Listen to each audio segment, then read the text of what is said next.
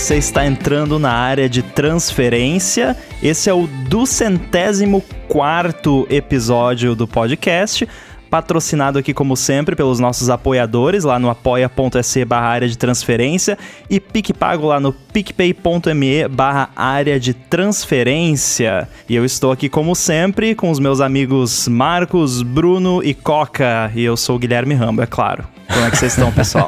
oi, oi. Ah, agora que eu sei seu nome, posso dizer tudo é, bem, Eu Rambo? fiquei preocupado quando você começou a falar, porque eu falei, quem é esse menino? É. Tudo ótimo. Tô percebendo um som novo, tô percebendo câmeras novas aí. Só, só o semente que tá de, de velharia aí, que eu, tô, que eu tô sentindo aqui, hein? Velharia não, clássico, por favor. é. Vintage. É. Vintage. Agora, falando em coisa nova, câmera nova, microfone novo, então, Bruno, eu notei a sua voz tá um pouco. Parece que tá mais aveludada. Ah. O que, que, que tá acontecendo aí? Foi meu aniversário, né? É Sexta-feira, dia 13, e aí eu resolvi Feliz dar um aniversário. presente. Oh, muito obrigado. Muito obrigado, meus amigos. Eu resolvi dar um presente. Eu comprei um microfone novo, cara. Comprei um microfone da Shure S, é, MV7. Muito legal.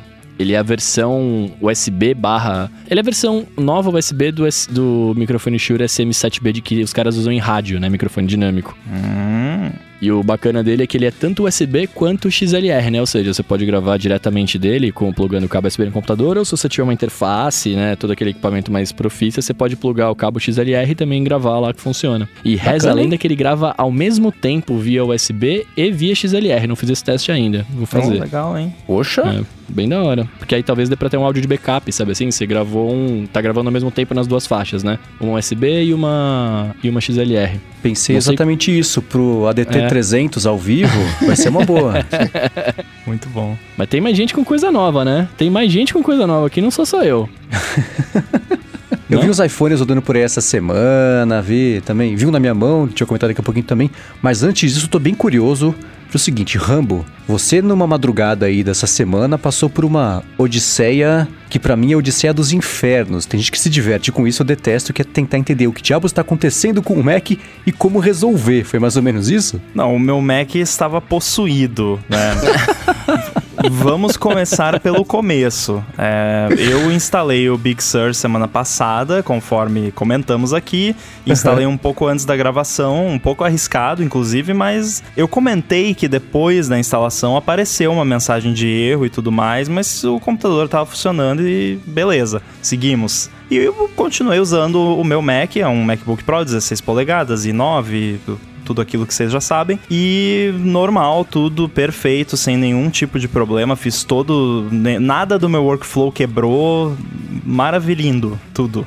e aí, uma hora dessas eu resolvi reiniciar o Mac porque eu precisava. Não sei se era desabilitar o SIP ou se era. Era alguma coisa que eu tinha que fazer em modo recovery, que era só uma configuração que eu tinha que mudar, que tinha que ser em modo recovery. Só que Bom, eu não vou contar isso agora, que senão ia ser spoiler. Então vou omitir um pequeno detalhe aqui.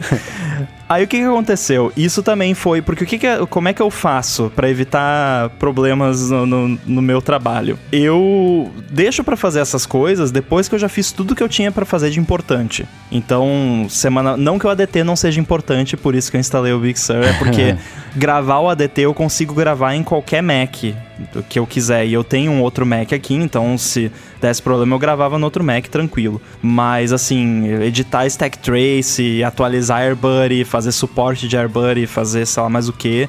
Isso, né, eu tudo. Então eu esperei acabar tudo e tal, reiniciei. E no momento que eu fui iniciar o Mac novamente, já depois de fazer o que eu tinha que fazer, tudo normal, ele chegava no. né, quando você liga, dá o barulhinho da. E o barulhinho lá, o, né, o tan, quando liga, que voltou no Big Sur, inclusive, ele Eba! é geralmente o sinal de que tá tudo bem, né? O sinal de que deu tudo certo. Se ele faz o barulhinho, é, é que nem o bip da BIOS, né? Se ele faz o barulhinho é porque tá tudo bem. Deu o barulhinho, o logo da Apple, barra de progresso. Aí o logo da, da Apple sumiu e apareceu uma barra de progresso pequenininha no meio da tela, sem logo da Apple. Eu nunca tinha visto isso.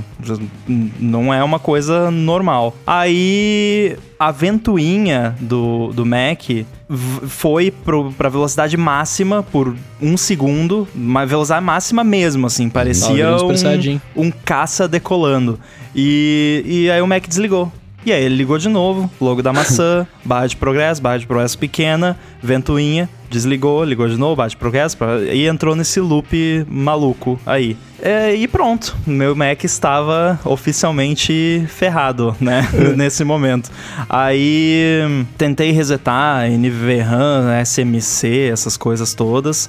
Aí eu pensei, isso já era de madrugada. Eu não lembro se foi depois da gravação semana passada ou se foi um dia depois, enfim. Aí eu decidi, bom, deve ter dado algum problema na hora que instalou o Big Sur. Vou instalar de novo a partir do modo recovery, porque aí ele elimina completamente a partição do sistema, instala tudo de novo uhum. e pronto, e não apaga nada dos seus dados. Embora eu tenha backup, mas não, ele não apaga nada, ele só reinstala o sistema. Deixei rodando, fui dormir, no outro dia de manhã cheguei aqui, o Mac tava na tela de login, loguei, perfeito. Usei, isso foi semana passada, usei até ontem, quando estamos gravando, quarta-feira, perfeito, sem nenhum problema. Uhum. Aí eu não. Ah, aí eu fui abrir uma máquina virtual que eu tenho no Parallels e o Parallels ele usa uma kernel extension para permitir que a máquina virtual funcione. Aí ele apareceu a mensagem: "Ah, você precisa autorizar o kernel extension e para você fazer isso, você tem que permitir e reiniciar o computador".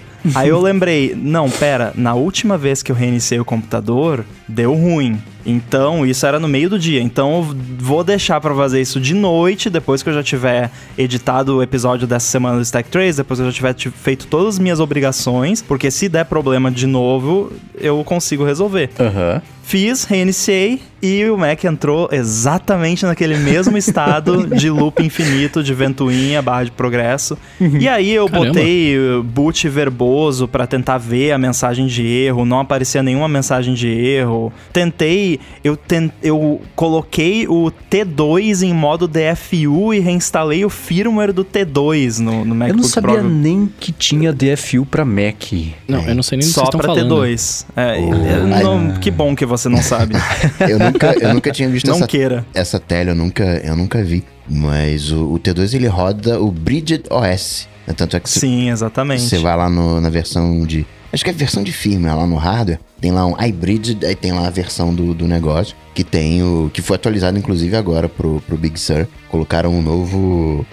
um novo iOS dentro do, do T2, entre aspas. É, basicamente é isso. Então, com toda a atualização do sistema, atualiza isso aí também. Então, basicamente, o Mac com T2, ele é dois computadores, né? Tem o T2 e, e tem o Intel. E aí um monte de gente no Twitter, porque eu postei lá para ver se alguém tinha alguma ideia, é, falou que poderia ser isso e eu achei plausível também, porque era uma coisa muito bizarra e não aparecia nenhum erro na tela, mas enfim, fiz tudo isso, não funcionou. Reinstalei o macOS de novo, não funcionou.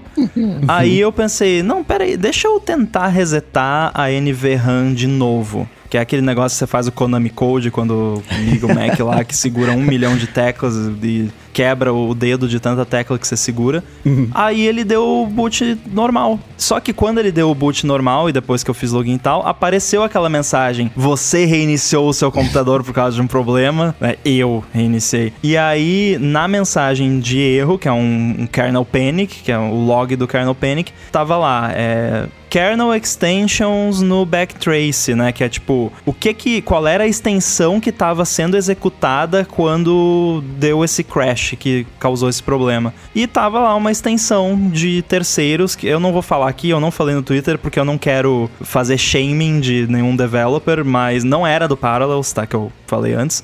Mas era uma lá de um app que eu nem usava mais. Então, moral da história, removi essa extension e voltou tudo ao normal. Posso reiniciar o meu Mac de novo sem ter medo de que ele vai ficar bricado, mas que saga, meu Deus. Nossa, foram aí umas oito horas nessa brincadeira. Agora, que o, rolê, nossa. O, pra você colocar o, o Bridge OS né, dentro do Mac com DFU, você usou o iPhone para fazer? Não, é, é bem bizarro. Você precisa de outro Mac é. e você precisa plugar um cabo USB-C, que tem que ser um cabo USB-C específico, que felizmente eu tinha aqui. E aí você tem que plugar esse cabo USB-C na porta do Mac que você quer restaurar do lado esquerdo da frente. Tem que ser essa porta específica. Aí você pluga no outro Mac, abre o Apple Configurator 2, liga o Mac que você quer restaurar segurando uma combinação de teclas também e aí ele aparece lá. Daí tem lá um- uma opção pra reinstalar o firmware do, do T2. Nunca tinha feito também. Cara, eu acho muito. Quando. Eu só tive que fazer coisa parecida com isso quando a GPU dedicada do Mac, que eu comentei semana passada, deu problema, né? Também que é mó rolê, você tem que iniciar ele, você resetar a NVRAM, essas memórias todas complementares aí que ele tem. E aí também eu lembro de ligar o modo verboso de boot, que aí é absurdo, tanto de coisa que aparece que tá fazendo lá. Cada vez que você liga o computador, fala, ah, entendi porque demora tanto, né? Não, você E tem que também filmar, né? Não dá pra É, ficar vendo, porque no momento que dá problema, ele desliga a tela. Uhum, pois é. E aí também, mas ah, a minha, a sua batalha de 8 horas, eu penso em anos de cachorro. A minha, assim, são 8 dias. Pode durar o mesmo, mas parece que durou mais, que eu detesto. Mas também é a mesma coisa. Fica lá futucando, procurando na internet. Alguém. É aquela situação assim que todo mundo tem o problema, ninguém tem a solução, né? Tá, meu primo conseguiu fazer isso, reiniciando de ponta cabeça o Mac no- no- com 12 graus dentro da geladeira.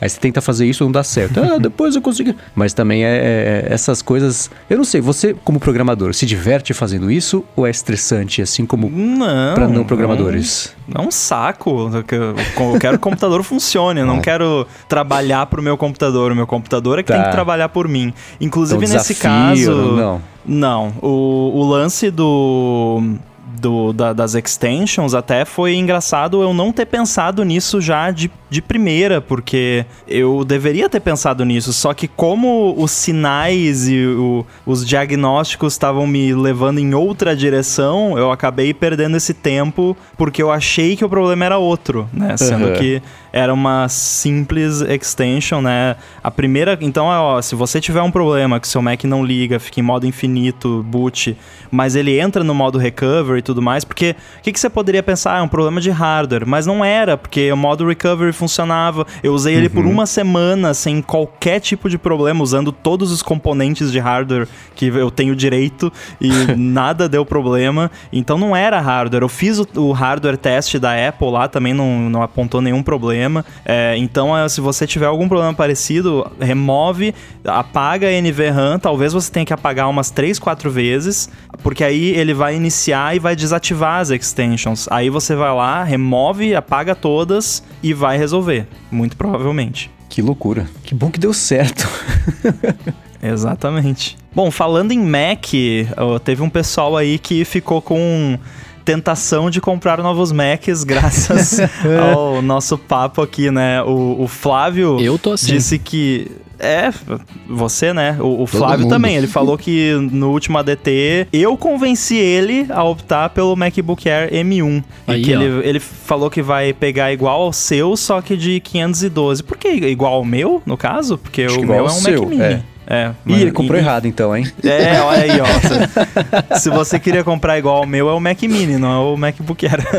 É, e ele disse que, que para quem tinha o Air de 2012, entre aspas, intacto, é um pulo enorme. Com, certeza vai Sim, ser Sim, um um belo pulaço. pulo. É, isso aí ficou pensando, muita gente mandou pra gente a dúvida do tipo, ah, eu compro agora o MacBook Air ou o MacBook Pro? É claro que o fato do MacBook Air já ser melhor que todos os que já existiram até hoje, você falou, se você comprar esse vai ser suficiente, mas ainda assim eu penso, puxa, vale a pena espremer um pouquinho mais a carteira lá fora, claro, pra já comprar o MacBook Pro, porque aí sim você fica à prova de muito futuro, né? Se o, o básico já tá melhor do que todos os outros, imagina você comprar o além do básico. Aí sim você vai conseguir rodar por bastante tempo aí do. O, proporcionalmente o MacBook Air 2012 vai ser novo se você comprar, por exemplo, um Pro, mas também o Air. é uma- todos eles são uma excelente compra, né? Cada notícia que sai, você fala: caramba, é verdade. No Antutu lá, mais de um milhão de pontos o benchmark que, que, que fizeram com o Air. Então é, é- é- Todas essas máquinas são meio absurdas mesmo. Eu já comentei, né? Se eu fosse comprar, seria um- esperar o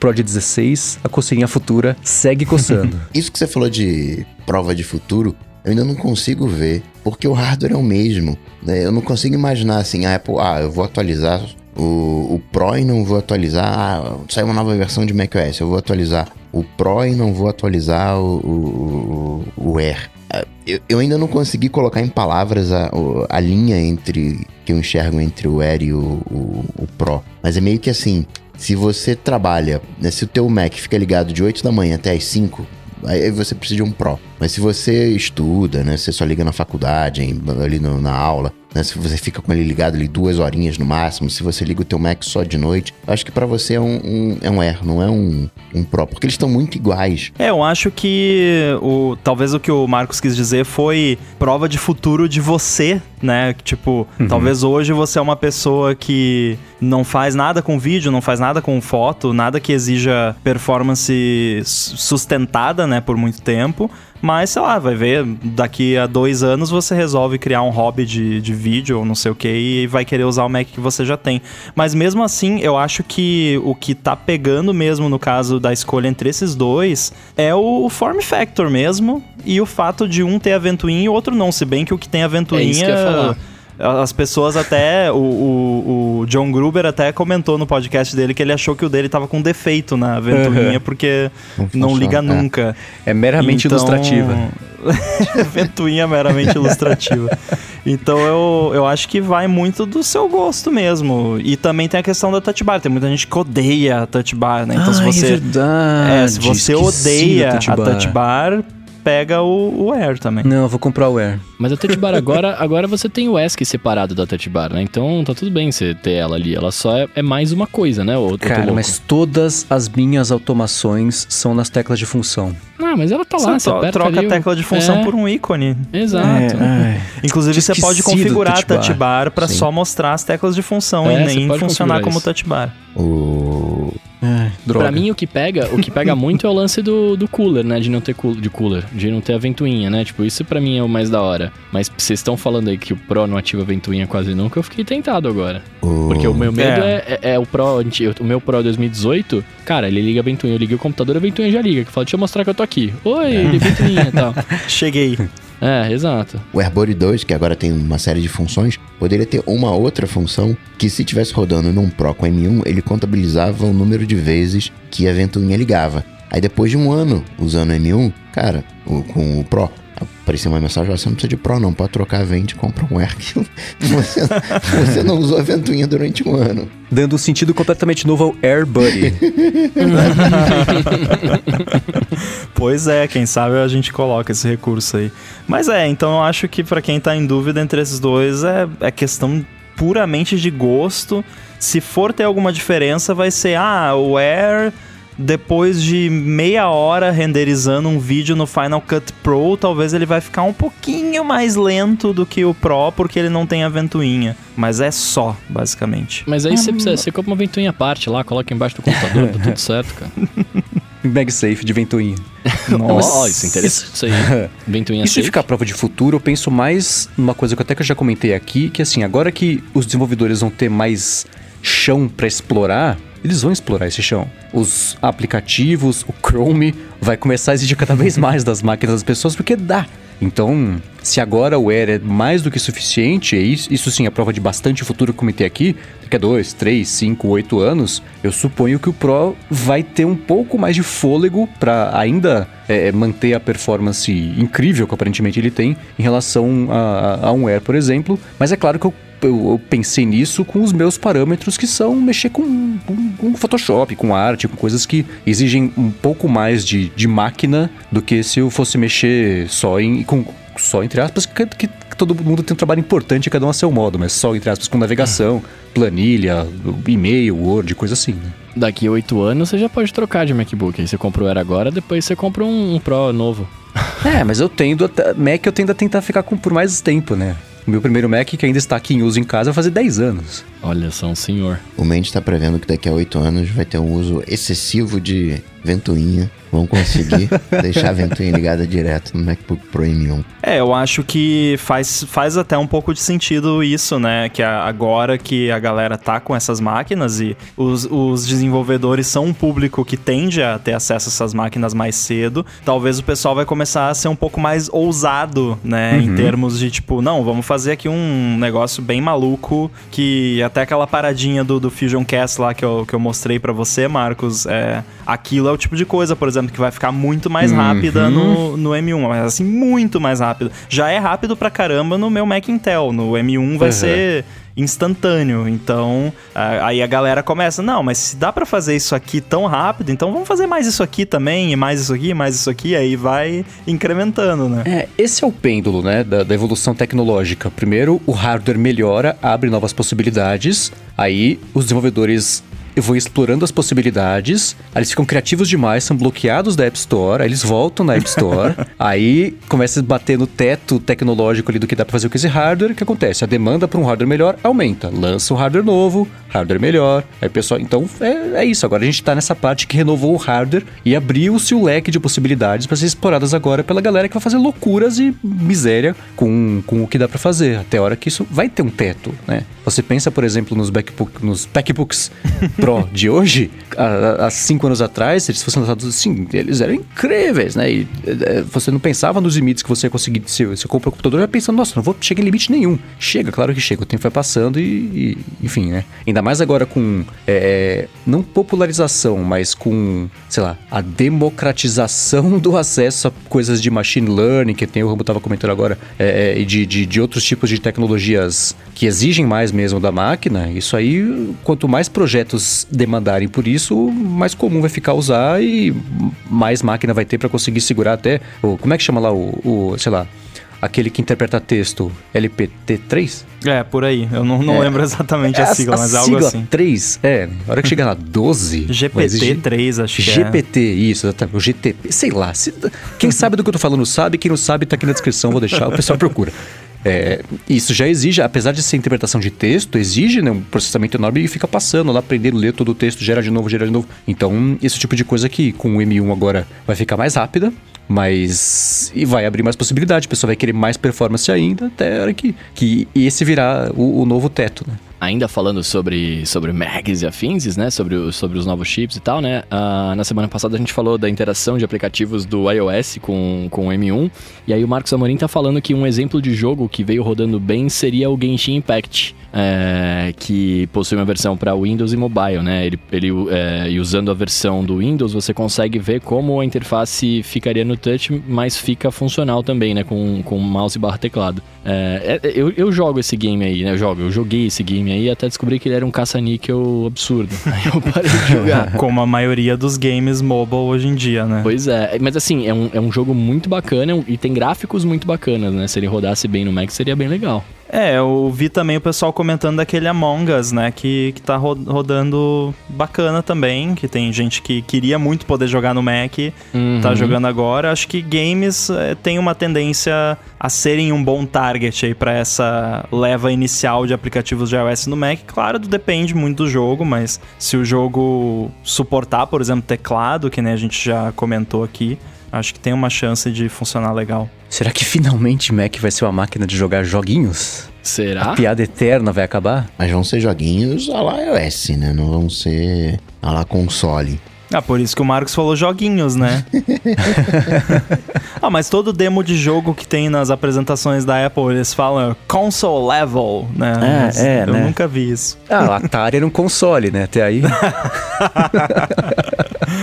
é, vintage console level, né? Mas vocês não acham que isso é um é diferencial que falta, faltava, assim, pra, pra galera pegar e, e falar assim, não, deixa eu comprar um Mac para entretenimento também, né? Porque, por exemplo, hoje a maior parte das pessoas que eu conheço que compra o PC é porque quer um PC gamer para jogar, né? Tipo, se o cara ah, tivesse a é. possibilidade de ter isso num Mac, será que não? Não, essas pessoas vão continuar comprando PC gamer porque o Mac é muito caro para você comprar para brincar. tipo, Não, o... aqui, aqui, né, mas tipo, é, não, não é só aqui. Tipo, lá fora, se, se você mora nos Estados Unidos, você compra lá o seu iPhone, o seu iPad, o seu PlayStation 5 e joga nisso. Tipo, você não vai comprar um mais um Mac para jogar. Tipo, pra quê, sabe?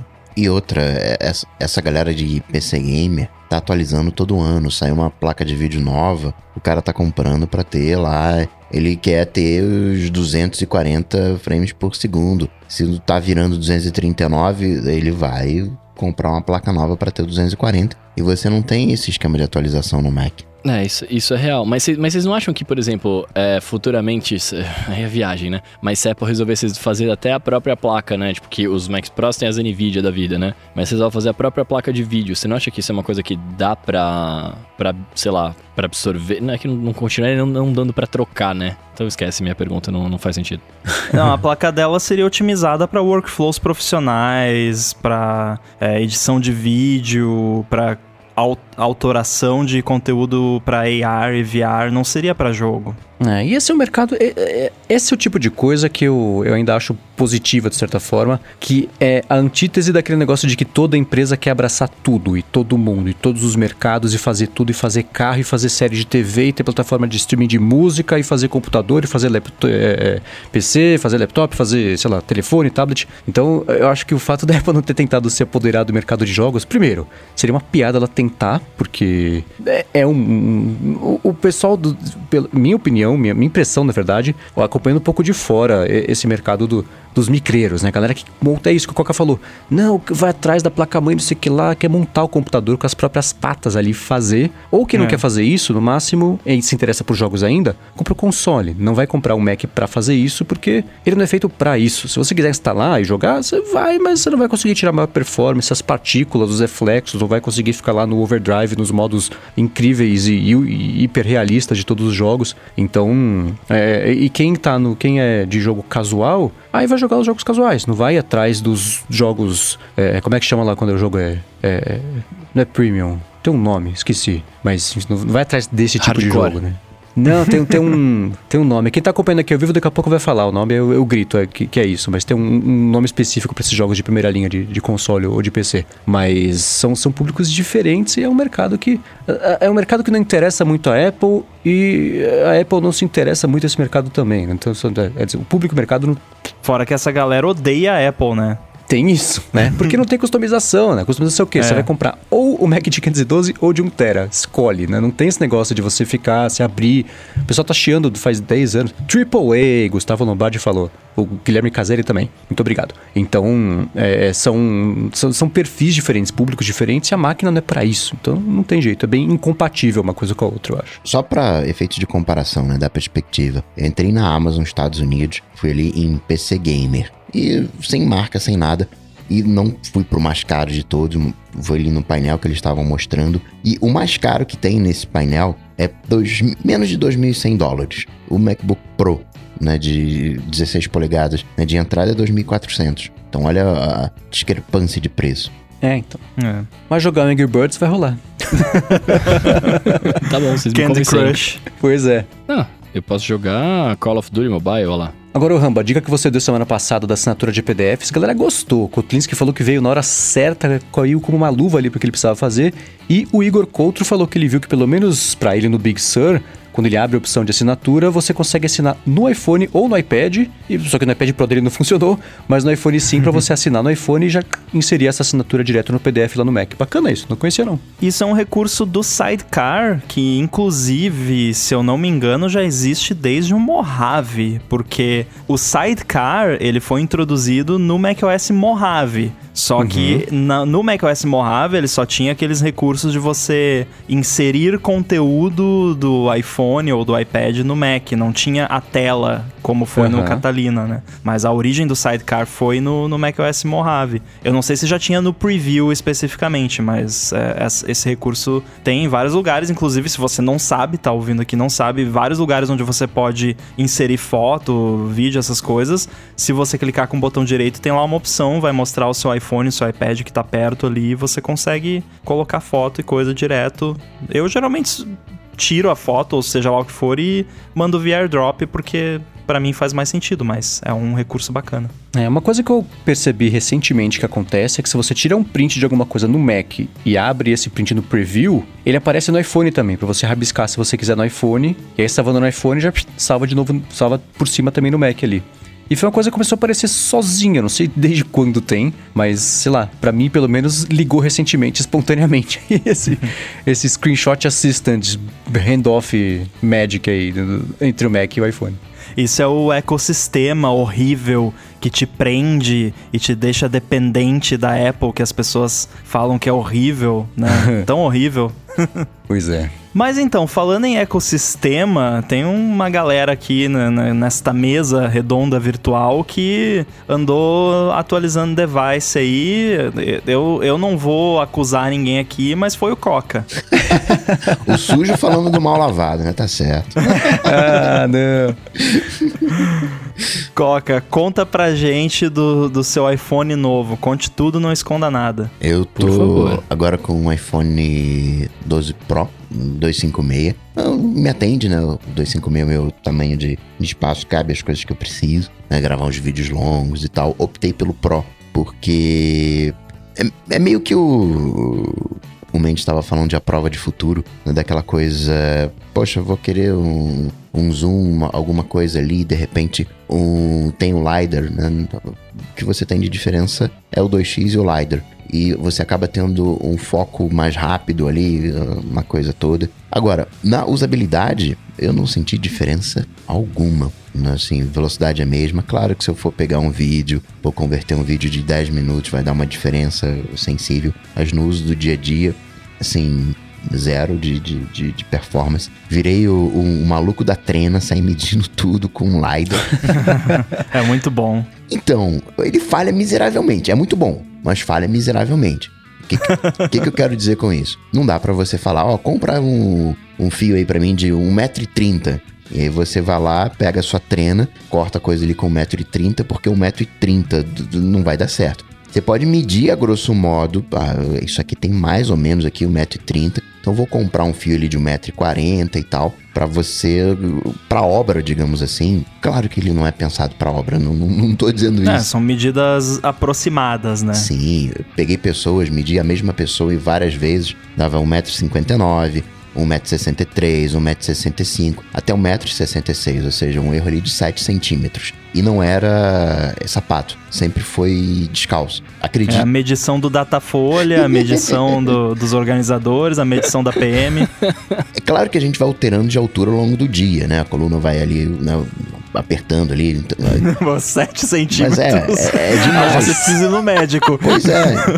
Então, assim, ele não é confiável. Ele é infalível no sentido, ele reconhece que tem uma coisa à frente, ah, tem um objeto ali. né? Se for LiDAR pra usar como, como recurso de, de lupa, até mesmo como um, sei lá, imaginando aqui, né? Como se fosse um carro. Dá pra você colocar num carro que ele vai saber que tem um negócio à frente. Claro que não é pra colocar 100 km por hora, não é isso. Mas tô dizendo que aquele, o, o, o fino, assim, dentro da minha percepção, era uma coisa infalível. Não, agora eu vou saber exatamente que esse negócio aqui, ele tem 23 centímetros e 5... Não, ele tem 23, às vezes vai dar 24, às vezes 22. É, o LiDAR, ele não ajuda na precisão, ele ajuda na velocidade e na capacidade de funcionar em maiores condições adversas, né? Tipo, mais escuro ou um, um determinado material que não tem tanta textura, porque quando você depende da imagem, você tem que ter textura. Então, se você vai tentar medir uma parede que é totalmente branca,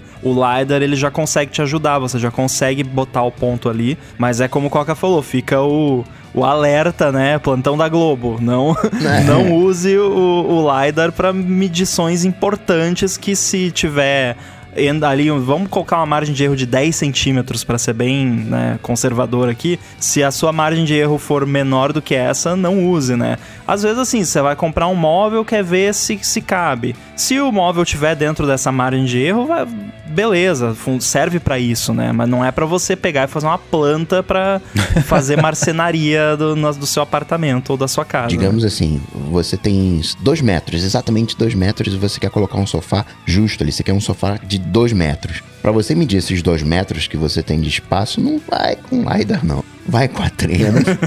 é porque vai ter o. Né, de repente você vai ficar. Vai com LiDAR, vai sobrar um dedinho, vai ficar faltando um dedinho. né? Ele não tem a, a, a precisão, né? Eu tinha mexido com LiDAR no, no iPad, mas eu não tinha virado o, o maluco da trena, né? Então, o, o, o 3D é muito legal, né? De você conseguir pegar um ambiente e, digamos assim, né? Mapear o ambiente, rasterizar aquele ambiente, reconhecer né, que tem as paredes formando um tal ângulo o volume do- dos objetos. Isso assim é sensacional, mó legal. Mas não, não, não vale o. Não vale esse dinheiro, digamos assim, né? O, não vale você pegar um Pro por isso. Ah, não, não vale. Não, não que eu tenha ficado decepcionado, mas eu achei que seria mais preciso. Eu não comprei pelo LiDAR, né? então não é mais. Enfim, achei que faltou uma precisão. E de resto, bem igual. Na parte de design, chama a atenção as bordas retas. Você demora um tempo pra acostumar com as bordas retas. Você fica, que tá, tá estranho, né? Ele Fica, ele parece mais é, mais grosso, talvez, assim, não sei. Mas curiosamente ele me parece mais leve, assim. Ele tá mais. Parece que ele tá mais balanceado na mão. né? Ele me dá uma sensação de, de leveza maior. Mas, né, eu falei que era o sujo, falando do, do, do- do mal lavado. Teve gente aqui que pegou também a minha escolha pessoal de, de, de, de, de iPhone. É, pois é. Eu estou aqui com um iPhone 12 mini que eu tenho usado aí nos últimos Ah, é muito fofo esse de três mini, mano. dias. Ele é um- uma fofura, ele parece um Tamagotchi, é, assim. Olha só, É, é muito bonitinho e eu peguei um vermelho ainda pra ficar mais bonitinho ainda, que é muito bonito o vermelho. O vermelho dele, é, eu ainda gosto mais do vermelho do 11, que ele é um pouco mais parece cor de carro assim, mas o, o 12 mini, o, o vermelho do 12 me agradou também, é, é bonito. E cara, é assim, eu acho que, que quem tá pensando em pegar um, um device desses novos, vale a pena, a não ser que você seja daquelas pessoas, não, pra mim tem que ser o Max, porque eu quero a maior tela possível, porque eu assisto Alô, filme de duas horas Oiê. no iPhone. é, então se você for essa pessoa, então pra você não vai fazer diferença. Mas se você não decidiu, tenta conseguir, vai numa loja, pega ou de algum jeito, pega de um amigo, não sei, é, lava a mão depois, passa álcool e tudo mais, é, pra ver, sentir ele na sua mão. Porque assim, é, esse não é o iPhone que foi a minha escolha para ser o meu iPhone do ano, o meu iPhone novo. Esse foi um iPhone que eu comprei primariamente para ser um iPhone de teste. Eu tô trocando os iPhones aqui de, de teste e como ele é a menor tela dos iPhones novos, eu pensei, é importante ter porque, né, tela pequena pode ter alguma diferença nos aplicativos, então eu vou ter ele. É, inclusive por conta disso, esse é um modelo de 64 GB, o que para mim não me atende, né? O para mim tem que ser os 256 também, que nem o, o do Coca, mas como como ele chegou aqui antes do 12 Pro, que vai ser o meu oficial depois, pensei, por que não ficar usando ele até chegar o, o meu 12 Pro? Então é isso que eu estou fazendo e eu tô apaixonado por esse iPhone. porque ele é muito bacana, assim, porque ele é. Ele tem tudo de bom, assim, a tela boa, a câmera, o, o design, a velocidade, tudo, só que muito pequenininho comparado com o que a gente tá acostumado, né? Eu tinha o 11 Pro antes ali, grande, né? Assim, não é gigante que nem o Max, mas é grande e eu vou confessar que já várias vezes, e isso continua acontecendo mesmo depois de eu já ter falado para as pessoas que isso acontece, eu já várias vezes fui para bloquear ele e tentei apertar em cima em vez de apertar do lado. Porque eu tenho um iPhone 5S de teste aqui, que de vez em quando eu acabo usando. Então, quando eu tô de, meio distraído com o meu iPhone mini, o meu cérebro pensa que eu estou segurando um iPhone 5S. Memória porque parece total. muito. É muito parecido. Eu até tenho uma foto no, no meu Instagram lá, Guilherme Rambo 2, segue lá. É, eu acho que foi um story, mas eu, eu boto lá nos destaques pro pessoal poder ver. Que é um iPhone 5S do lado do Mini. E você vendo a diferença, e o Mini ele é só um pouquinho mais alto do que o, o 5S. Só que por conta de não ter o botão Home, ser o design moderno e tal, a tela Pra mim é grande o, sufici- o suficiente, como eu disse, eu não, não fico assistindo filme no iPhone nem nada disso. O máximo ali que eu vou fazer é ler alguma coisa, mas aí é só dar scroll, né? Então eu gostei muito, acho que muita gente seria atendida por esse aparelho e atendida muito bem, inclusive. E tem um outro detalhe, é que né, você tá com, tava de 11 com 5.8 e você foi pra 5.4. Você foi é, é menos do que o 6.1 da geração atual. Então, É. o choque ele é menor, digamos assim, né? Se você pegar um, um 12 Pro, é, mas assim, veste na mão maravilhosamente bem. Exato, e dá pra usar ele com uma mão só. tranquilamente, eu consigo acessar. Eu até tirei, eu, eu tava usando o, o toque na traseira lá para abrir o control center, até tirei, não precisa nesse aqui, porque eu consigo com uma mão tranquilamente acessar o control center lá em cima. Então, é, olha, para quem não gosta de tela grande e não quer os recursos de câmera diferentes que tem no Pro, eu recomendo fortemente. Com certeza. Agora, Caramba, o, que o, legal, cara. você que anda mais de carro, né? Entende mais de carro, Bruno. Você já viu o farol de carro que ele fica com o tempo amarelado? Sim, já vi. Que aí a galera acho que raspa, sei lá, co- coloca. Rambo, quando você pega, pegou o seu iPhone novo e você viu aquela tela reluzente, brilhante, eu não sei como definir. O que, que a gente faz? Porque a gente não estraga a tela, né?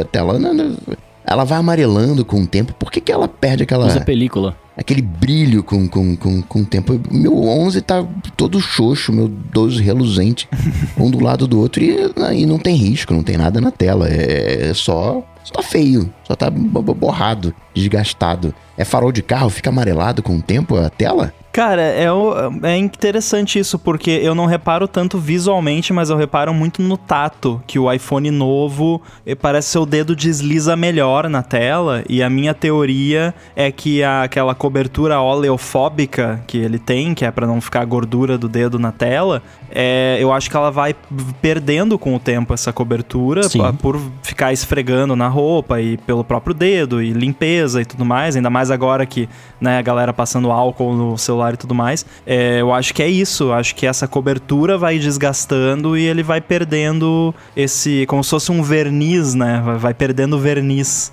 Ah. Olha a película resolvendo a parada aí. Não, É, o Coca comentou sobre ah, não ter sentido diferença do iPhone velho pro novo. Esse é o tipo de diferença que você sente ao contrário. Usa o iPhone 12 por dois meses, depois volta, pro volta, seu 11 e fala: é. Meu Deus do céu, que carroça! O pulo pra frente, quando fica mais rápido, você, ah, não, tá a mesma coisa. A hora que você volta, fala: Ah, entendi. Nossa, como eu consegui sobreviver com esse negócio que ficava, né? Abriu três aplicativos, o quarto ele já, já tem que ab- abrir do zero, aí você volta pro anterior, tem que abrir do zero de novo. Essas coisinhas que fazem bastante de, de- a diferença, mas é, é retroativa a, a melhora percebida. Eu entendo esse, esse ponto. É que comigo eu tenho uma memória muscular muito boa. Então quando teve aquele salto de velocidade no Apple Watch, que foi coisinha pouca, mas era o- aquela coisa de você pegar, mexer o relógio e ele demorar um pouquinho pra acender. Eu senti que quando eu mexi ele já acendeu. A volta, assim, é- é, é tortu- torturante. Mas eu consigo perceber quando muda, quando o meu tempo de resposta, ele, peraí, não, eu tô fazendo meu movimento aqui com o dedo e a interface já tá pronta, né? O mais rápido, o mais lento. É, Eu consigo perceber pela, pela memória muscular, né? Pelo, como muda. Mas com certeza, se eu for pra, né, trás, né? É a maneira correta de se medir. É, inclusive em termos de, de design também é o nosso cérebro tem uma capacidade incrível de ver a coisa nova e imediatamente achar outra coisa com cara de velha, né? eu olho pro meu iPhone 12 Pro aqui, que eu 11 Pro, quer dizer que eu ainda não, não me desfiz dele, não vendi. Aliás, se alguém tiver interessado, DM aí. É, eu olho pra ele e eu já já tenho aquela cara de velho, sabe? Porque esse design, embora ele seja emprestado do, dos 5, 5S, né? Desde a época do, do iPhone 4, nesse form factor moderno, sem o botão home, ele tem um, um certo impacto visual, assim, ele é mais agressivo, parece, no bom sentido, né? Tem aquela coisa mais. Parece uma coisa mais precisa, mais. Parece mais um tanque de guerra do que. o, embora o, o iPhone 11, o, o Midnight Green, tenha uma cor meio de tanque de guerra, né? Esse aqui ele parece mais um tanquezinho, assim, mais fechadinho, as- parece mais alinhado, não sei, é mais bonito, é isso que eu quero dizer. E a, o bezel também tá um pouquinho menor. E por não ter aquela curvatura nas bordas da, da tela, eu percebi que quando você tá num aplicativo, por exemplo, o Instagram em Dark Mode, a tab bar embaixo, ela desaparece completamente no bezel do, do iPhone. Você não enxerga mais a, a, a tela e o vidro. Aham. Parece que é tudo uma coisa só. De forma que já acontecia um pouco nos outros, desde o iPhone 11, desde o iPhone 10, mas Com não... OLED. É, pois é, com OLED, mas parece que ficou mais, é, mais assim, nítido é, isso com esse design novo. Agora vamos ver se você, o Rambo, é merecedor mesmo de um iPhone nova geração. Você já colocou ele em pé? Já, Ah, pô, então foi você- uma das primeiras Ah. coisas que eu fiz. A melhor função dele é poder colocar em pé ou em paisagem que é, seja. ia ser a primeira coisa minha também. É, é a primeira coisa. É, pois é. Tem que achar aquele aplicativo que usa o motor pra tirar foto 360. que aquele app era muito. Será que ainda existe? Ah, não deve existir. Calma, não a caía Apple não ia aprovar isso. Ah, mas ficou na App Store, ele existia pra isso, ele era, não era um tweak de jailbreak, assim, era aplicativo, eu só me perguntei se existe porque como mudou o design do iPhone, ele não ficava mais de pé, não justificava mais ficar mantendo ali o aplicativo, a não ser o, o SE, sei lá, mas vou procurar, tentar, tentar achar e colocar aqui na descrição.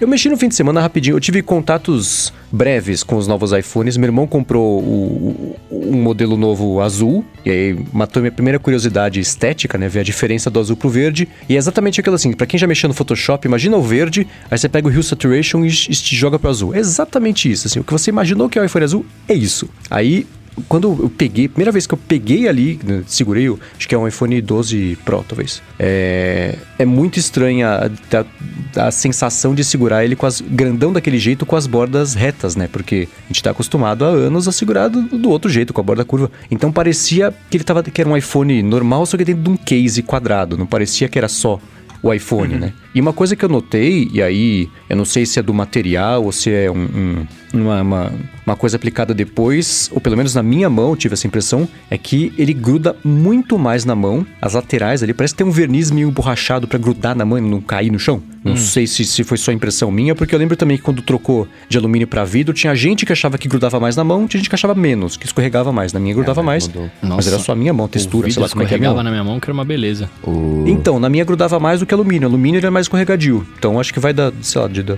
como é que é a mão de cada um. Mas eu, eu senti que tem um acabamento. Não é emborrachado, porque não é borracha, mas a, a sensação foi a mesma de segurar. Ele segurou mesmo na mão. Ele segurou na minha mão, não foi o contrário. Isso aí eu, eu senti de bastante diferença. E eu consegui na loja da Apple também pra ver os tamanhos todos e as cores todas, que eu tava bem curioso pra mexer no Mini, né? Porque eu não tinha visto o Mini ainda, com as minhas próprias patas. E aí é, é, foi louco porque eu cheguei lá, né? Porque Covid e tudo mais, eles estão tomando as, as medidas de segurança, então pouquíssimas pessoas podem entrar na loja por vez. Então eu cheguei lá e falei, ah, queria ver o iPhone. Ah, volta daqui a 40 minutos. Dei uma volta no shopping, voltei. Aí, a hora que eu entrei lá, a pessoa, tem uma pessoa da Apple que, pelo menos a impressão que eu tive é que acompanha todo mundo que tá na loja, você não pode ficar lá sozinho, é, desacompanhado ali, andando pela loja, encostando em tudo. Então, você pega o iPhone, deixa dali de volta na mesa, a pessoa que tá acompanhando você fica do outro lado da mesa, não fica, não fica perto de você em nenhum momento. Se você der a volta na mesa, dá a volta também, parece que jogo de, de criança, assim, de não poder pegar. É o Pac-Man da Apple Store, né? É isso. e aí, é, colocou o iPhone ali de volta na base, saiu de perto, a pessoa já vai lá, já pega o, o- o paninho com álcool lá, já começa a limpar tudo que você encostou com suas patas nojentas. E aí, a minha primeira impressão foi colocar o iPhone mini na mão e ele some na mão. É. é é, é eu concordo 100% com, com o Rambo. É super confortável de segurar, é legal, dá uma saudadinha de ter, né? Você conseguir abraçar com todos os dedos ali, mas depois de 5 segundos mexendo, eu falo, putz, não dá. Eu sinto. Eu, eu poderia mexer Falta nele olhando bem espaço, de né? pertinho pra fingir que é grande assim a tela, mas é, não, não, não me acostumaria não. Mas ele é completamente adorável. Até como ele é o dolinho dos iPhones, né? Ele é o o mascotezinho, dolinho dos seu amiguinho. É, é, Eu é- sou o iPhone Mini, seu amiguinho. O iPhoninho. É. e de cores, o azul é, é lindo. Eu achei o dourado muito feio. É, Isso é só impressão minha, tá? Não tô falando que o dourado é feio. Eu achei ele. É, Ele parece, sabe, plástico bem vagabundo, com uma tinta dourada por cima, bem reluzente, assim. Nossa. Parece isso. Eu lembrei das, das- da, quando eu tinha bonequinho do Cavaleiros do Zodíaco, quando eu era criança, e tinha armadura, que era um plástico. Era é aquela cor do, E aí do vai dourado. saindo a tinta na sua mão, né? É, exatamente. Não, é que nem eu não gostei do, do, 12, p- do 12 azul. O 12 Pro azul é, é maravilhoso. Eu não gostei Aham. do 12 azul, que pra mim é a cor de padrão de link no Internet Explorer 6. Nossa, que específico.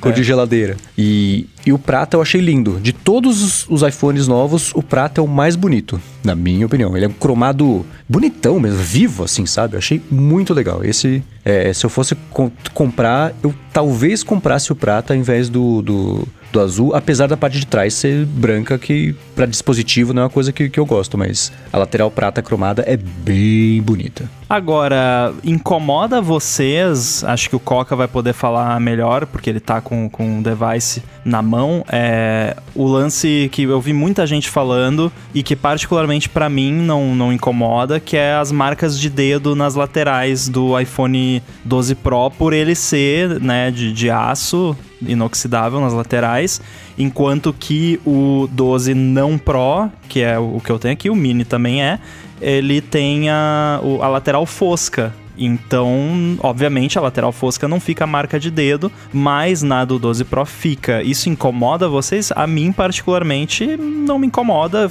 Não acho bonito, obviamente, né? Não é legal que fica a marca de dedo, mas não, não é o tipo de coisa que. Porque eu vejo alguns reviewers. Ai, que horrível, marca de dedo. Tá, é para você segurar, vai ficar marca de dedo.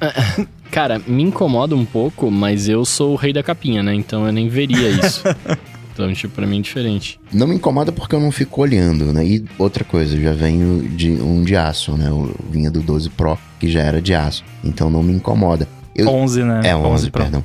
E me lembra bastante o que o Mendes falou, né? Da, do verniz emborrachado. Porque o 11 Pro é como se fosse sei lá, meio que galvanizado, assim, ele não parece pintado o, o, aço na lateral. Nesse parece de fato que a coisa é pintada.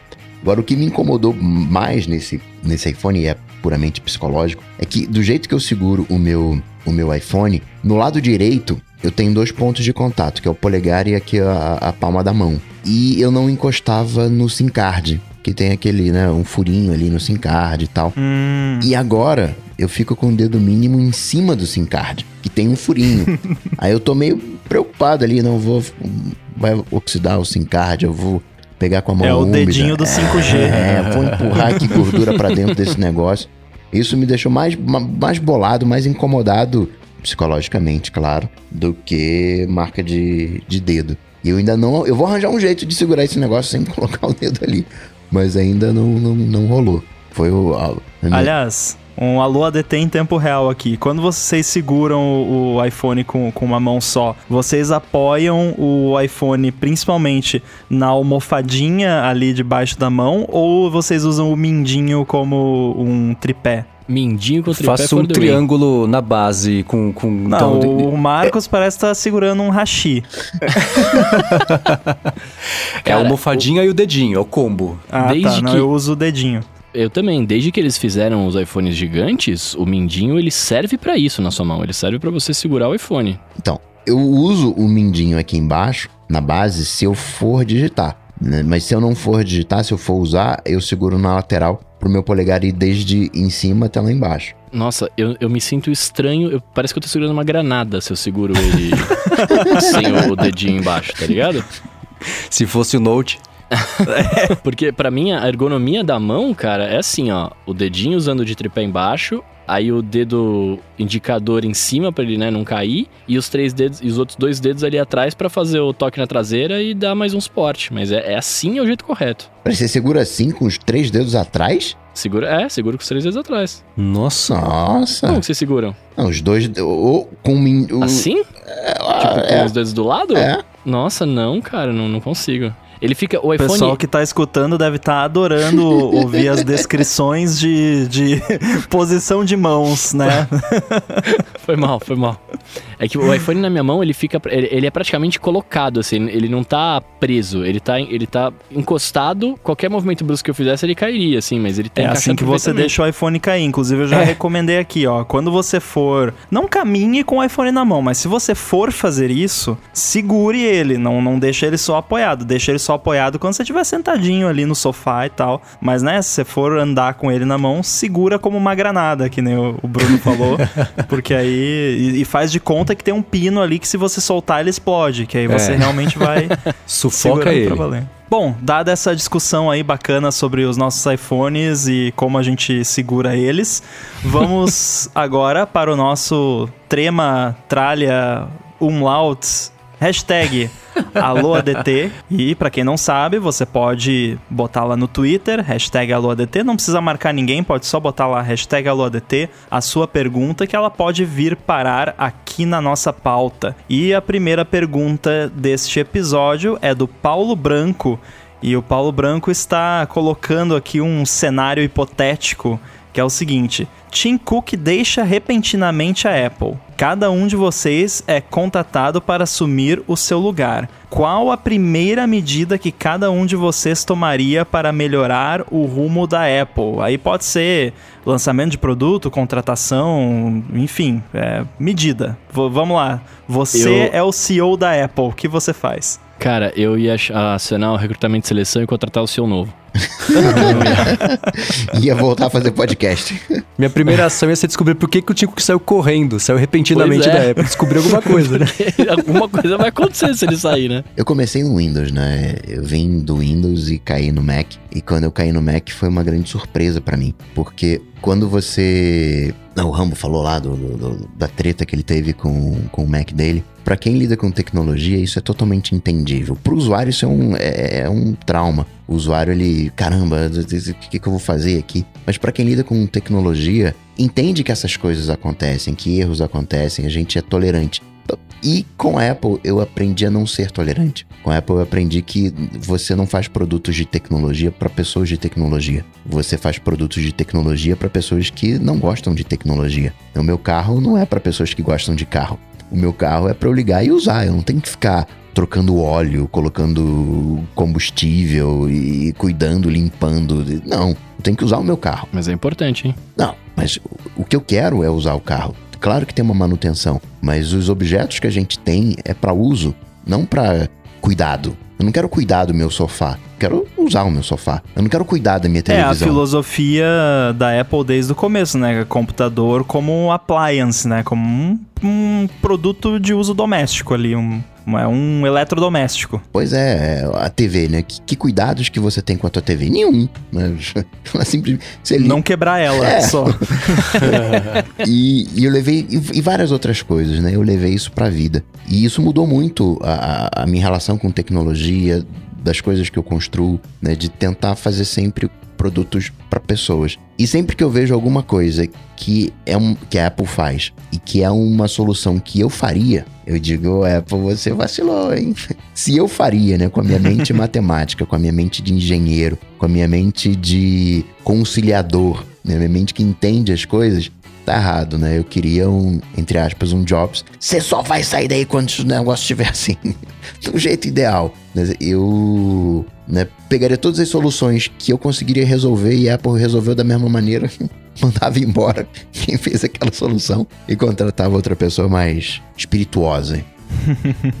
É, pra não entrando né, nessa celeuma aqui, mas já entrando, tem essa questão que faz um pouco de falta, obviamente, do, do Steve Jobs lá, do cara que ia lá e pressionava, porque você não basta você ter as pessoas talentosas, você tem que ter alguém que consiga extrair eh, o o melhor possível do talento dessas pessoas, o que no caso do Jobs também ele fazia de forma questionável, né? Total, assim, total. tem umas histórias assim, então, né, uma certa falta de ética, talvez em alguns casos, mas anyway, né, o resultado é- era costumava ser bom, mas eu acredito que a Apple tá indo bem, apesar de não ter essa figura mais lá, vai ter os seus tropeços, né, como sempre teve. Na época do Jobs também tinha os seus tropeços, o pessoal tende a esquecer, né, aquela coisa de o passado sempre parece melhor do que o presente, mas aí quando você vai olhar, né, o Mobile Me foi lançado pelo Steve Jobs, né, não esqueçam disso. Pois o, é. O Apple Maps também, né, ou não? Acho que já, aí já não, né? Não, Apple Maps não. É.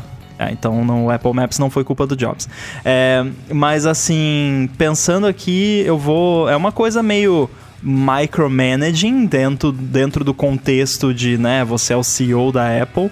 Mas eu voltaria para o mercado de roteadores de internet, que a Apple abandonou. E eu explico por quê a Apple tem toda essa pegada de, de privacidade e tudo mais, e, e segurança, e eu acho que a Apple não tem como atingir esse ideal a partir do momento em que o- todos os devices da Apple precisam de um roteador para funcionar. Se você quer usar Wi-Fi, você precisa de um roteador Wi-Fi, você precisa de um access point. E a Apple não oferece um negócio desses. E é uma parada super complicada. É difícil você ir num- numa casa de alguém que tem um Wi-Fi bom para começo de conversa. Porque para você ter um Wi-Fi bom, você tem que ou gastar bastante tempo e dinheiro com equipamentos de alta qualidade que exigem uma certa configuração e, e tudo mais, ou também gastar bastante dinheiro com coisas tipo Eero, que é fácil, tem até uma pegada meio Apple-like de facilidade, mas fornece um serviço de alta qualidade. Agora, e a questão da privacidade, né? Eu confio no, no Eero, apesar que agora é da Amazon, mas por enquanto não me deram motivo para não confiar. Mas e quando não tiver mais nenhum roteador Wi-Fi que não seja de alguma empresa que ganha dinheiro traqueando seus hábitos e que o roteador do Google eu não teria na minha casa nem que me pagassem. Eu sei que tem gente que tem, eu não confio, porque pra mim os caras pegam o que você tá navegando e ficam mandando pra sabe lá onde. Agora, se eu fosse CEO da Apple, eu voltaria para esse mercado e lançaria lá, ou voltaria com o Airport, com esse foco em privacidade, talvez um serviço de VPN, alguma coisa assim da própria Apple também. Eu faria isso. Eu, final de semana, eu tava fazendo um download e ele tava vindo com 90k. Exatos 90k. Nossa. Botei o roteador, voltou limitado, né? 5 megas, 10 megas e tal. Eu aprovo essa ideia porque é experiência, né? O, o- como é que você vai usar um iPhone, um iPad sem Wi-Fi? Né? E a experiência estava horrível, estava sofrível. E isso porque eu tava ligado, notei que tinha alguma coisa estranha. Mas quanta gente por aí não tem essa percepção e fica aí sofrendo, coloca a culpa no aplicativo, no iOS, no iPhone e é o roteador. E quem vendeu o iPhone? na própria internet também, o que, no caso do provedor, né? O que muitas vezes o provedor, de certa forma, tem culpa, porque muitos dos provedores, principalmente os grandes provedores, você contrata, eles chegam lá no- na sua casa ou no seu apartamento, colocam o roteador Wi-Fi deles lá, e aí, aquilo ali é o que você tem. Às vezes os caras não deixam nem você trocar a senha do Wi-Fi. É, e geralmente esses roteadores é, são uma porcaria. E aí eu já tive vários casos de amigos que falavam: não, a internet da operadora X é uma porcaria. Eu tenho 200 mega aqui em casa e não funciona, não consigo usar e tal. Aí quando eu ia na casa da pessoa, plugava lá o, o Mac lá na, no Ethernet, tava lá os 200 mega, bonitão. O problema é o roteador Wi-Fi, que é uma porcaria, né? Tem muita gente que, que deve ter essa situação em casa e nem sabe, porque é uma coisa que as pessoas não, às vezes não pensam, né? Pois é, hoje, hoje quando a gente faz dublagem remota, né, a gente precisa ter a internet conectada via cabo justamente pela velocidade que chega no cabo, né? E, e pela também consistência. Claro, o Wi-Fi você passa a mão ali, ele oscila. Mas é, é uma parada que realmente a galera não, não, não se preocupa com isso, né? Pois é, então eu faria isso, entraria e é uma coisa totalmente que eu, eu, eu quero pessoalmente, então se me dão a oportunidade de ser CEO da Apple, eu vou fazer o negócio que eu quero, que é voltar pro mercado de roteador. Ganhar isso, dinheiro pra quê, que- né? Eu quero roteador. Não, mas aí você vai ter o Apple VPN Plus, pro pessoal que quiser VPN. Dentro dos serviços da Apple, né, lá do bundle. É, pois ia é, mas um Eu teria uma. VPN da Apple pra acessar Pô. o Netflix ali Também. nos Estados Unidos. ó, Tô, zoando. É, mas, cara, isso que você falou de assim, ah, eu, eu faria uma, né, é o que eu quero pra mim hoje, né? Então eu faria isso. Eu acho que, na verdade, é, é uma parada que faz sentido, né? Eu, por exemplo, é, Apple eu, Glass. óbvio, né? Isso é obviamente, mas aí não preciso nem mencionar aqui, todo mundo já sabe que isso ia acontecer. Seria, todo mundo ia ter um Apple Glass, ia ser obrigado a ter um Apple Glass pra funcionar o iPhone. É, mas eu focaria, na verdade, é, eu, eu focaria em, em- É que é difícil falar inovação, né? Mas não é inovação que eu quero dizer, mas eu, eu- em novos produtos, sabe assim? Tipo, e não, obviamente, ah, lançar produtos novos todos os anos, etc. Mas eu, eu focaria em, em, em alguma coisa nesse sentido de, tipo, mostrar que temos bastante novidades visíveis, né? Porque a gente sempre fala aqui no, que, aqui no ADT, quando vai falar dos eventos da Apple tal, que eu até reclamo, às vezes, oh, não tem inovação tal, e vocês falam, não, tem um monte de coisa nova, pá. Mas pro leigo, não tem. Né? Pro leigo é tipo assim, ah, ele vê o design diferente e fala, ah, mas não tem nada de novo nesse iPhone, né? O que eu escuto de gente falando, ah, lançou um iPhone novo, né? Tá mó caro, não tem nada de novo. Acho que eu posso ficar com o 7 mesmo, né? Ainda. Eu falo, não, isso, pode ficar, pode ficar, que o 7 vai te ajudar mesmo. Porque a, a, a, a percepção que eu tenho é que o, o, o cara fora da bolha de tecnologia, ele não entende, né, é, o, o lance, as, as, as diferenças novas que tem. Por mais que a Apple explique, por mais que a Apple fale, por mais que tenha um canal e etc., o grosso do público não entende, né? Então eu, eu focaria alguma coisa nesse sentido, pra, tipo, tentar sempre atrair pessoas novas, mesmo que, tipo, a minha, a, a, a minha inovação seja pequena, tá ligado? Porque sempre tem, todo ano tem coisas muito novas, né? Tipo, muito legais, a gente, que a gente sempre fala aqui, mas o público não percebe. Olha, na verdade, eu tenho uma impressão completamente oposta da sua nesse caso, porque a impressão que eu tenho é que quem acha que não tem novidade somos nós, geralmente, é o pessoal de tecnologia. O cara que não é ligado em tecnologia, ah, tem uma cor nova, vou comprar. tipo, ah, tem o, o logo da Apple agora no meio e não é mais embaixo ou em cima, não tem mais iPhone escrito atrás, vou comprar. Essa é a impressão que eu tenho do, do público ó, geral. Mas vamos lá, toda vez que a Para-choque gente tá mais fala alto. aqui... Vou comprar o carro aqui, modelo novo. É, Tem exatamente. emoji novo, mas- vou atualizar o sistema. Exato. É, mas, mas ó, toda vez que a gente fala de evento da Apple e essas coisas, a gente, é, a gente, é, a gente fala que, tipo, pô, é, tem um monte de coisa que a galera não percebe, né? Você pega a tecnologia nova, por exemplo, no- o M1 tudo bem, é uma, é uma baita de uma, de uma evolução, mas você pega o, o, o- quem não entende disso, você é um chip novo, mas daí? A carcaça é igual, tipo, ah, é, é só um computador, entendeu? Assim, tipo, essa, a- essa pessoa que é fora do, mundo do mundo da tecnologia não tem essa, muito essa noção, pelo menos na minha bolinha, né? do- com, com o público que eu convivo, tá ligado? Então, sei lá. O, Tá vendo? É por isso que eu, eu acionei o recrutamento de seleção desde o começo. Eu seria um péssimo CEO. o, o Ramo tava falando de VPN, né? Uma VPN da Apple. E juntando com isso do, do Bruno novidades e tal. Tem um aplicativo recém que eu achei sensacional. Tá no site app, é o Clear VPN. Ele é um aplicativo de VPN. Só que ele não se apresenta, quer dizer, ele se apresenta como um aplicativo de VPN. Mas você vai usar, você não liga a VPN. Você diz para ele o que, que você quer fazer. Ah, eu quero ver o conteúdo de streaming de outro país. Ah, eu quero ter eh, privacidade. Ah, eu quero que não tenha malware. Ah, eu quero jogar. Tem até um serviço, acho que da Claro, que te você contrata e ele é meio que uma VPN. Ele eh, reconhece que você está jogando e te joga, traça uma rota dentro da rede mais, mais rápida até o servidor do jogo. Eu esqueci um ping, sei lá, alguma, tem, tem um, um serviço dele. E tudo isso, no final das contas, é VPN. É um serviço simples, eh, simples entre aspas, né? Mas a gente acha que é simplesmente uma rede, mas não tem. Para que, que você vai usar essa rede? Né, Qual é o teu objetivo? Você quer mudar a localização? Você quer navegação segura? Você quer acesso a conteúdo?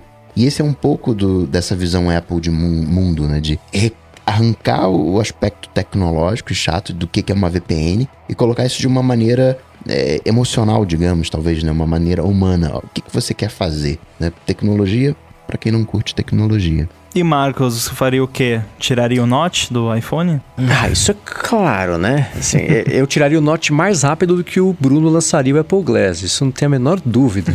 Qual seria o tamanho do iPhone que você lançaria primeiro? 10 o tamanho do, do, do Pro Max tá, tá, tá, tá, tá ok. Mas, cara, essa pergunta é muito boa. Eu fiquei pensando em 600 possibilidades diferentes, assim. Se ela fosse feita há uns dois anos, eu falaria assim, para com a Apple TV, compra a Netflix. Não dá mais que ela tem 200 e poucos bilhões que ela tá valendo e já é mais ou menos a grana que a Apple tem guardada no colchão gigante do Tim Cook lá. Então isso não dá. Se comprar um Dropbox e um Spotify, por exemplo, poderia funcionar. Mas isso é coisa pontual que, que são duas coisas de serviços que é justamente o que me incomoda na Apple atual, que é o foco absoluto em ser. Tudo bem que a gente teve um ano muito bom de produto, mas o foco de verdade, o crescimento, o que tá prestando atenção para retornar coisas boas para os acionistas e não necessariamente para o público nessa né, na ordem de prioridade. É a parte de serviço. Eu fiquei pensando que, assim, voltaria ao For- Scott Forstall, porque ele tinha atenção absoluta ali na parte de sistema. E, e- e- o Scott Forstall era o, era o Craig Federighi do iOS, só que sem people skills. Ele foi mandado embora por causa disso, né? Todo mundo É. detestava o cara, ele tinha cobertura do Jobs, não teve mais Jobs, não teve cobertura, mandaram ele embora. Então, mas ele só funcionava muito bem justamente quando o Jobs tá lá, tava lá, porque ele segurava um pouco dessa barra. E eu lembrei que tem um cara, um designer que eu adoro, chamado Stefan Sagmeister. É um designer austríaco. Quem não conhece, quem se interessa por design não conhece, eu vou deixar aqui na descrição do episódio. Prometo que eu vou deixar aqui na descrição do episódio é, um link para conhecer o trabalho dele, que é um cara muito bacana. E ele tem um- um- uma proposta, ele a cada sete anos E tem todo um motivo de ser a cada sete anos. Tem um TED Talk dele, eu vou deixar aqui também para quem quiser é, assistir. Ele fecha o estúdio de design dele. O estúdio continua funcionando, o pessoal tem que trabalhar todos os dias, tem salário, mas eles não aceitam nenhum projeto externo. É um ano inteiro dedicado a o crescimento profissional, é, é, experiências, buscas por alternativas novas para evolução da, da, da, de, iniciativas, tudo de curiosidade do design. E aí, hora que abre de novo, quando o estúdio volta a aceitar pessoa, é, trabalhos novos ali de, de, de clientes, o, o salto criativo que esse ano fechado proporciona é muito maior do que se tivesse continuado dia a dia ali de trabalho, de, de só conseguir fazer uma coisinha ou outra de hobby ali no tempo livre, mas que isso poderia informar um pouquinho o, o trabalho também. Então poderia ser uma coisa meio maluca, mas eu acho que o que eu sinto falta de foco em experimentos de produto, né, ao invés de ficar gastando dinheiro com o projeto do carro, com Apple TV Plus, com esses serviços que, puxa, tá, dá muito dinheiro, dá muito dinheiro. No fim das contas, uma empresa capitalista, o objetivo dela é esse. Mas eu sinto falta de um, de, de, de um fogo no fiofó para produtos e, e, e, ali uma, uma um, essa, essa, esses avanços que a gente costumava ter. E não é assim, tá faltando inovação. Não é isso. É a vontade de encontrar a próxima grande coisa de produto, de, de consumo, mas que tem um motivo, que tem uma coisa para existir. Então eu fico pensando, será que. Imagina assim, entrei ali no, no, no, no, no, cargo do Tim Cook, eu falo assim: a gente vai passar um ano sem lançar um produto. Ano que vem não vai ter iPhone, não vai ter iPad, não vai ter Mac Vai ter no máximo atualização de segurança quando precisar muito, mas vai ser um ano fechado de experimentos criativos e toda a parte de especialmente de design de produto, de engenharia de produto, engenharia de software junto também de, de, de hardware para futucar, ficar vou todo dia pensar, jogar ideia na mesa, explorar coisas novas, explorar linguagens novas, explorar jeitos novos de, de, de, de, fazer os produtos funcionarem, produtos novos também, mas uma coisa que eu acho que daria muito mais retorno criativo e poderia informar, mais do que, sei lá, esses experimentos que. Ah, o, o carro começou a fazer, aí muda, aí chama lá o Bob Mansfield de volta que estava aposentado, aí agora tem 200 pessoas, aí tem 500, mandam todo mundo embora, agora tem só 50, aí desistiram do carro, vão comprar uma startup, não é mais startup, agora é só um sistema. Então essas patinadas que ainda fazem parte da exploração da tecnologia, mas são coisas que você, olhando de fora pelo menos, fala, puxa, não tá levando a nada, né? Vocês gastaram um caminhão de dinheiro tempo de vida de todo mundo para até agora, pelo menos, não ter mostrado nenhum tipo de retorno. O iPhone foi desenvolvido em um ano. O iPod foi desenvolvido em 6, 7 meses, né? Então você vê essas coisas de, de, de eh, que, representaram grandes saltos tecnológicos costumavam acontecer mais rápido do que a exploração hoje, que acabaram dando muita coisa.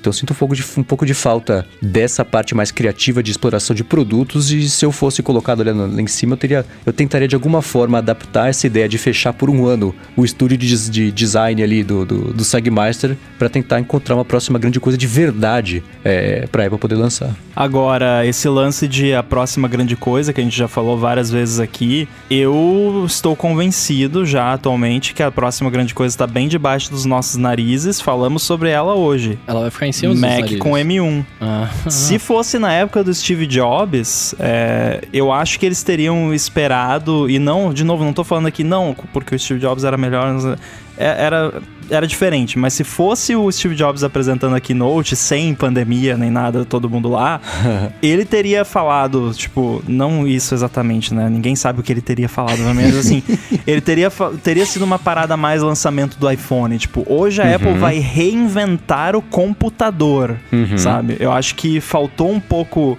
porque falaram de números e tudo mais, né? Mas, cara, esses novos Macs são uma grande coisa. Tipo, mudou completamente o cenário do computador pessoal. E, ah, você olha para ele, ele é igual ao do ano passado. É, mas o que tá dentro mudou completamente e não mudou de um jeito que só os nerds vão perceber. Mudou de um jeito que qualquer pessoa que pega o computador para usar vai perceber, né? Então, acho que a, às vezes também falta um pouco a gente reconhecer quando essas grandes coisas aparecem. E, de novo, já falei aqui, a, lan um lançamento do nível do que foi o iPhone, a gente não vai ver de novo nas nossas vidas. Temos que nos contentar com isso, porque vai sim, cara, iPhone é iPhone. é, é uma coisa que, assim, é tipo você. É, você vivenciar o, a invenção do carro, o lançamento do primeiro carro. Eu comparo com isso, porque mudou completamente a vida de todo mundo. E não, isso não é eu sendo Apple fanboy. Olha o que, que eram os smartphones antes do iPhone e olha o que, que eles viraram depois e como a sociedade mudou por causa do iPhone. Hoje em dia não é mais o iPhone, é o Android, é o, né, inúmeras marcas de smartphone, todos parecidos, todos muito bons, mas foi um lançamento do nível de uma invenção do carro, de uma grande coisa, tá? talvez a invenção da própria internet, mas algo nesse nível, não sei se a gente vai ver, nem da Apple, nem de ninguém, não sei, porque são coisas raras de acontecer. Eu torço para que a gente veja e não acho que o M1 vai fazer isso tudo. Acho que o M1 ele é um passo importante, vai todo mundo para RM, vai ter Windows para RM, mas é, não tem muito como mudar a qualidade de vida das pessoas. A gente já tá no smartphone, né? Computador virou coisa de tiozão, coisa de, de, de, de velho. Claro que tem gente que trabalha com computador e você precisa de um computador para trabalhar, mas você não precisa de um super computador que o M1 permite. Acho que vai facilitar as coisas inteligentes.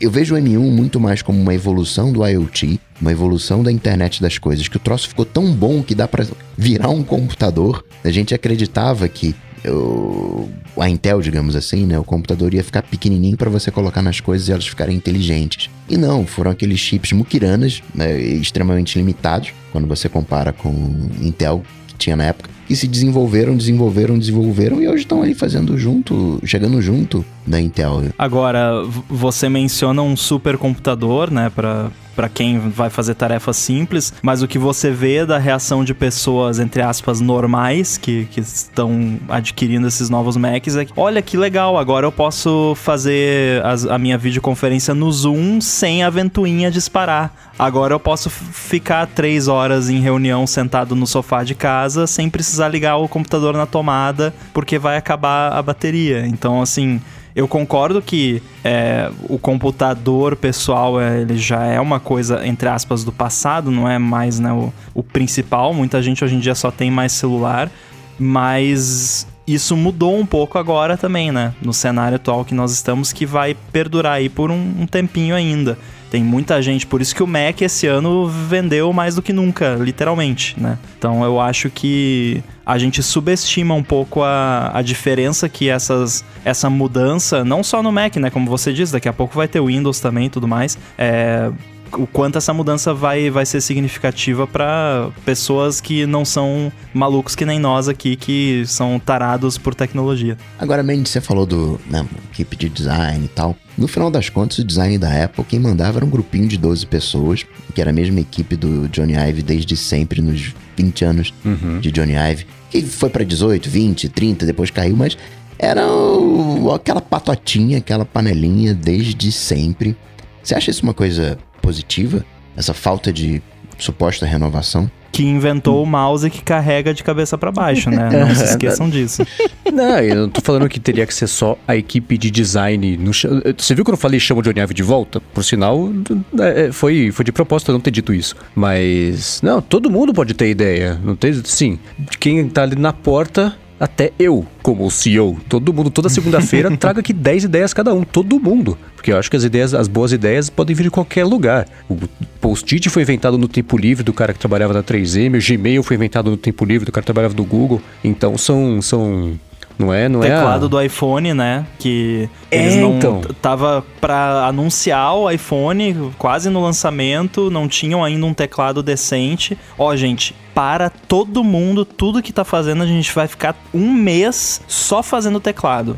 Uhum. E o uhum. melhor teclado vai e aí o Ken Koshenda lá foi o, o, que ganhou, no fim das contas. Sim. Se eles não tivessem feito isso, muito provavelmente não teria rolado o teclado que rolou, né? O, que, o autocorretor, que é fonte de muito humor hoje em dia. Porque Sim faz umas correções engraçadas, mas enfim, né? Foi, é uma história de, ó, vamos parar tudo aqui pra, né, fazer experimentos até a gente chegar num resultado aqui que sirva. E, e funcionou muito bem e tem N exemplos disso na história, né? Sim, sim. Não, não tem. Eu não, não acho que tem que ser ali a meia dúzia de três ali fazendo as decisões de, de, de produto, de como é que tem que parecer, funcionar. Acho que boas ideias podem vir de qualquer lugar, quanto mais melhor. Bom, e a próxima pergunta aqui é do Raimundo e ele tá perguntando se vale a pena comprar os AirPods, porque ele falou aqui que tem dois fones, um Jaybird Vista que eu nunca ouvi falar, mas o nome é interessante, e que ele usa para correr, e o Galaxy Bud que ele comprou porque o preço aqui no Brasil em relação aos AirPods é mais interessante. E que ele tá vendo aí várias promoções dos AirPods e começou a dar uma coceirinha não futura, uma coceira presente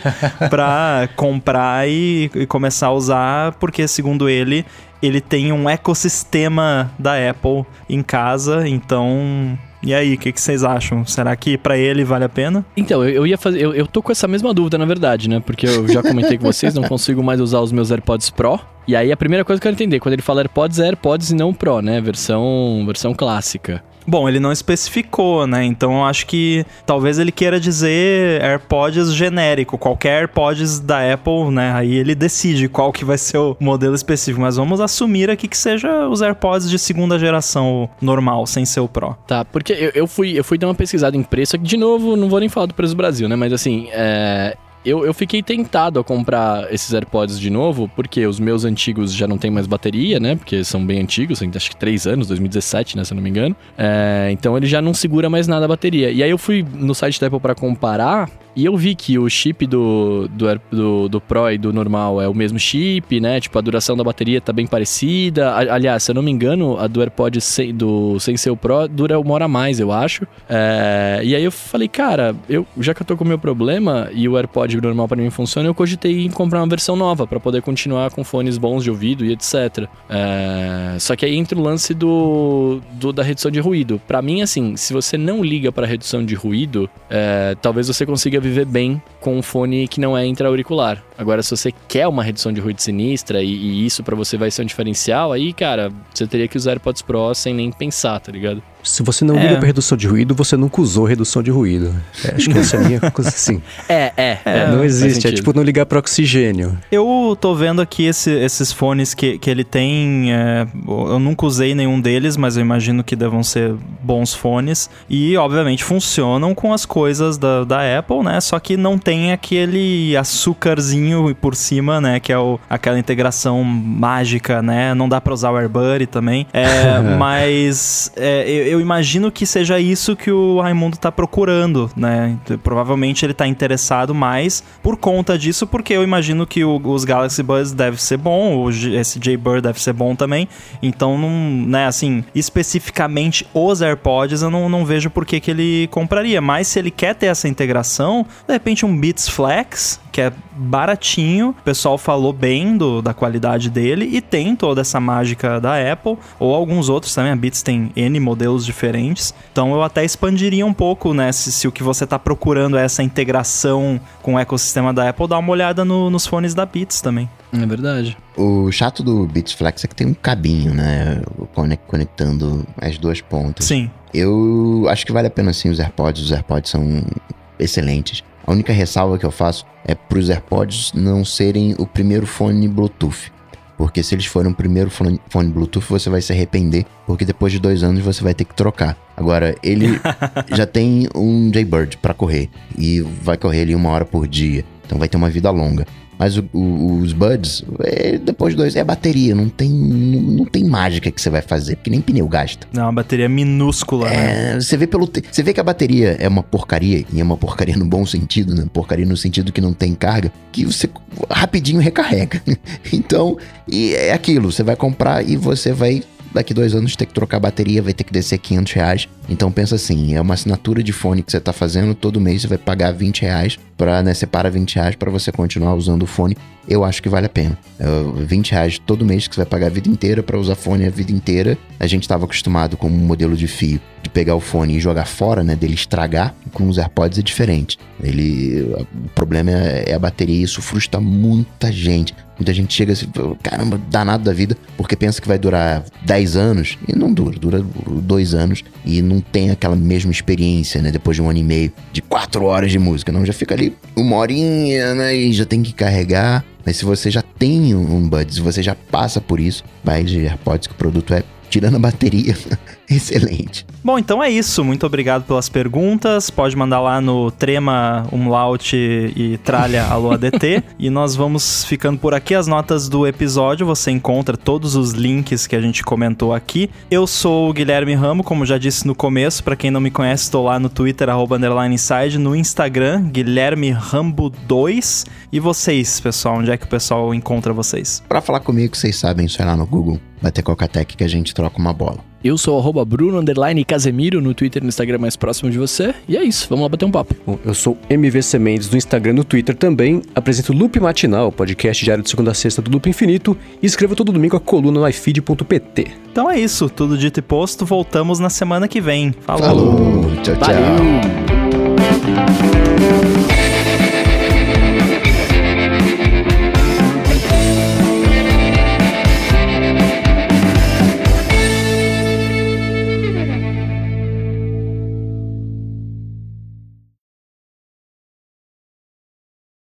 Esse mic aí não precisa mexer em nada, não. Isso é um SM7, isso aí não precisa de nada, não. É, você já vem tudo pronto. Já vem com as gravações prontas. É só baixar do, do arquivo e, e mandar pro Edu. É, mas é que eu não sei, eu não sei como é que tá o lance do volume da captação. Tipo, eu tô vendo que tá na metade, mas eu não sei se isso é autossuficiente ou não. Tá ligado?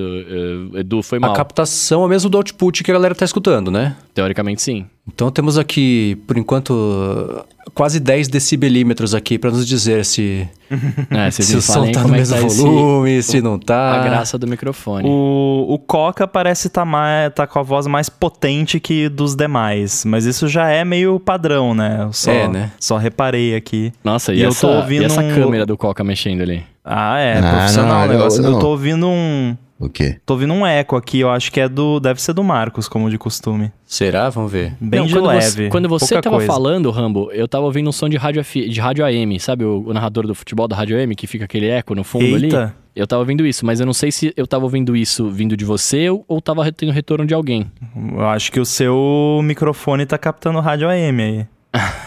Aliás, tem uma história muito engraçada. O meu irmão tinha banda. Eu também tive banda na adolescência, mas antes de eu ter, ele teve. Aí você eu toca? tava uma vez. Bateria. Aí eu tava uma vez no ensaio com eles e eles estavam ligando o amplificador lá e o amplificador tava ligado e era numa área rural, com pouca coisa ao redor e tal. E o, o cabo da guitarra tava ligado no amplificador, só que a guitarra não. E aí ligaram o amplificador e aí daqui a pouco, bem assim, aque- aquela coisa lá, assim, quase subliminar. E, Porque o diabo, não sei o que, e os demônios e as assombrações. Um, um sermão desses bem hardcore, sabe? Do- Era alguma rádio eh, evangélica, não sei que, qual era a religião, que tava o pastor lá dando um sermão desses e por causa do, da interferência ali, o cabo solto e tal, tava pegando e todo mundo ficou Nossa. apavorado assim. Que- Caramba. que- Vocês estão ouvindo isso também? O que, que é isso? Capeta chegou. Caramba, Não velho. podia ter pego, né, um sertanejo, um pagode, não. Tinha que ser um sermão Não, de, mas- de demônios, né? É a cara de interferência mesmo. É. Famigerado boi na linha, lembra dessa? Boi na linha. O, a única parada, Bruno, com esse microfone daí, ah, é que tu, é isso aí mesmo. Tu tem que fazer esse ah. é, eu tenho que fazer isso aqui. Ah, tem que falar aqui. Ou então coloca ele na frente. Eu tô tentando arrumar a posição dele. E aí, fazendo um review aqui, né, do, do primeiro momento que eu tô mexendo no mic, é, ele foi feito não pra usar como eu tô usando, pelo jeito, com ele, né, de cima pra, de cima para baixo. Porque aqui em cima dele, eu vou virar pra câmera pra quem tá vendo ao vivo pra ver. Tá vendo que aqui tem uns negócios verde? Um mais perto. Isso aqui é controlador de volume, né? Tipo, então se eu aperto aqui, ó, eu apertei nesse aqui ficou amarelo. Aqui eu controlo o meu retorno, né? Tipo, a parada e tal. E aqui a captação do mic. E aqui tem um botão de mudo, ó. Eu aperto e ouve mais, agora tá todo mundo me ouvindo de novo. Só que tá desse jeito. Se eu, se eu virar o mic pra ficar como tava antes, né? Pra ficar assim, eu não consigo apertar os botões. Porque ele fica muito próximo do. Desse, da, do, do pedestal dele aqui, tá ligado? Aproveita e aperta o botão que aumenta o- a Então. sua voz aí, porque o Arthur falou que tá mais baixo Mais que os baixo. outros. Então, esse microfone você tem que apontar pra baixo, assim, colocar ele pra cima, aqui assim, lá em cima, e fazer aqui assim, ó, pra ficar bonito, aqui assim, ó. Que aí você é, vai então, eu tô tentando achar aqui, essa posição aqui ainda.